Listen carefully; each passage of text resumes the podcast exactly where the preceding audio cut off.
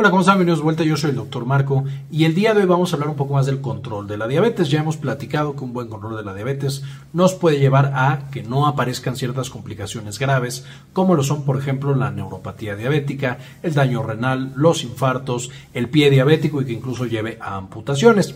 Y por supuesto, la piedra angular del control va a ser la dieta y los medicamentos. El control de la glucosa que ingieren los pacientes, de los carbohidratos en general, y que los pacientes se tomen los medicamentos de manera adecuada. Sin embargo, sabemos también que la actividad física y algunas otras actividades son también indispensables. Y en el estudio del día de hoy, los investigadores justamente querían ver si algunas técnicas que no fueran tan intensivas en cuanto a la cantidad de actividad que hacían los pacientes, específicamente cosas como meditación, yoga y algunas otras técnicas asiáticas de movimientos similares al tai chi, aunque no era tai chi, podían mejorar justamente los desenlaces en los pacientes, específicamente la hemoglobina glucosilada. El parámetro más importante para saber si un paciente está bien controlado y que nos dice cómo anduvo su glucosa en los, en los últimos 120 días. Entonces, básicamente lo que hacían estos investigadores fue un metaanálisis y una revisión sistemática, es decir, como hemos visto ya en varios videos, se metían a las diferentes revistas científicas y buscaban todos los artículos eh, que tenían un buen rigor científico y que podían encontrar desde 1993 hasta la fecha, el 2021. Esencialmente descargaban esta información, analizaban los mejores artículos y determinaban con base en esos mejores artículos cómo le había ido a estos pacientes. Ahora, para entrar en este estudio, los pacientes necesitaban, uno, tener diabetes mellitus tipo 2, que es por supuesto el que es eh, generado por resistencia a la insulina, porque el cuerpo no responde a la insulina, y debían ser pacientes, digamos, no tan avanzados. No pueden estar tomando insulina como tratamiento. La mayoría estaban usando metformina y de nuevo no tenían una diabetes tan complicada en ese punto el que se estaban estudiando. Y esencialmente había tres intervenciones que estaban estudiando estos investigadores. Uno, el yoga. Dos, el mindfulness o la meditación, que era un espacio en el cual los pacientes, junto con investigadores e instructores, se sentaban a hacer meditación o yoga. Y número tres, el eh, Qigong, que de nuevo es algo parecido al Tai Chi, en el cual se hacen movimientos muy específicos eh, y es justamente como una meditación, pero a través del movimiento. Y esencialmente lo que encontraron estos investigadores fue una reducción de la hemoglobina glucosilada de 0.84. Que esto puede sonar a poco, y por supuesto hay intervenciones que bajan mucho más la hemoglobina glucosilada, pero fue un resultado consistente y por supuesto son intervenciones bastante seguras que tienen otros beneficios además de este control que tenían sobre la hemoglobina glucosilada. Este fue un resultado estadísticamente significativo. Ahora, si nos vamos intervención por intervención, tenemos que mindfulness meditación, que de nuevo eran como las que tenían menor actividad física, presentaban 0.48% de reducción de hemoglobina glucosilada. Para mindfulness, para meditación 0.5%. Eh, para el Qigong, que de nuevo tiene más actividad, era 0.66 la reducción. Y para yoga había una reducción del 1%. Y no solamente se encontraba esta reducción del 1%, sino que si se incrementaban el número de sesiones que se tenía a la semana, en la basal eran 3, pero si tú ibas agregando más, podías incrementar un 20% extra sobre el 1, es decir, una reducción del 1.20% o 1.22%.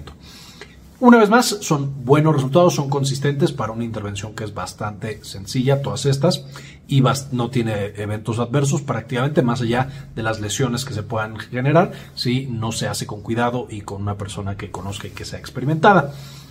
También esto, por supuesto, era en pacientes que estaban tomando la metformina y que continuaban tomando la metformina. Es decir, los investigadores no proponen esto como un sustituto para los medicamentos en pacientes ya diagnosticados con diabetes, sino como un coadyuvante, algo que puede mejorar y probablemente hacer que necesiten menos medicamento y por lo tanto exponerlos menos al medicamento y a los eventos adversos potenciales de esos medicamentos. Además de esto, aunque este estudio no mostraba ese desenlace, en teoría, si estamos viendo un mejor control, esto podría sugerir que las personas que lo hagan tendrían un poco una protección o una prevención para desarrollar más adelante diabetes. Una vez más, este estudio no lo demuestra, pero podría funcionar de esa manera, viendo cómo la hemoglobina glucosilada y por lo tanto la glucosa estaba bajando en estos pacientes de manera consistente. Ahora, este es el primer estudio que evalúa esto, sin embargo, sabemos que otro tipo de actividad física puede ayudar justamente con el control glucémico. Entonces, es muy lógico que, hablando específicamente de la yoga, eh, le ayude a estos pacientes para esos desenlaces.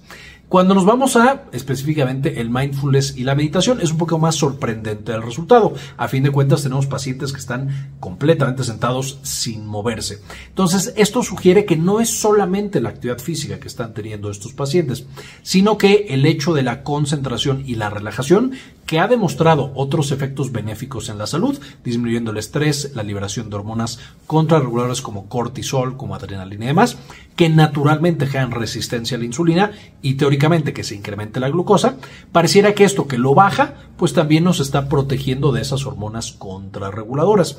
Entonces, también abre como un camino, no nuevo, porque ya se está investigando, pero un camino en el cual este tipo de intervenciones que disminuyen el estrés y las hormonas contrarreguladoras de la insulina que se generan por el estrés, eh, pudieran ser una nueva venida de tratamiento para estos pacientes. Una vez más, es extremadamente importante que cuando nos diagnostican diabetes, sigamos las indicaciones del médico como nos las está mandando, que nos tomemos nuestros medicamentos, que acudamos a revisión para el control de la glucosa y de las complicaciones.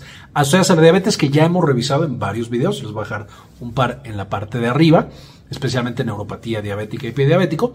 Sin embargo, esto es definitivamente una práctica que podemos adoptar por supuesto, cualquier persona, por los beneficios en la salud mental, la depresión y la ansiedad que estábamos mencionando, y el estrés en general, pero también muy específicamente en pacientes con diabetes. Esto puede ser algo que adoptemos y que mejore el control, una vez más, apoyándonos del resto de las intervenciones. La dieta, otra actividad física y los medicamentos, así como la visita al médico.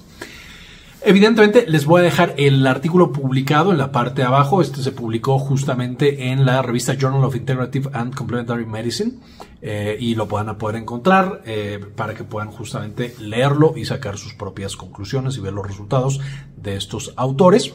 Muy interesante, habrá que esperar algunos estudios más para ver qué tipo, yo sé que por supuesto hay diferentes técnicas eh, cuando se está practicando yoga, cuando se está practicando meditación, entonces habrá que ver ya un poquito metiéndonos más, qué de todas las intervenciones y todas las actividades son las que está teniendo un impacto mayor, qué técnica, qué tipo, etcétera, etcétera.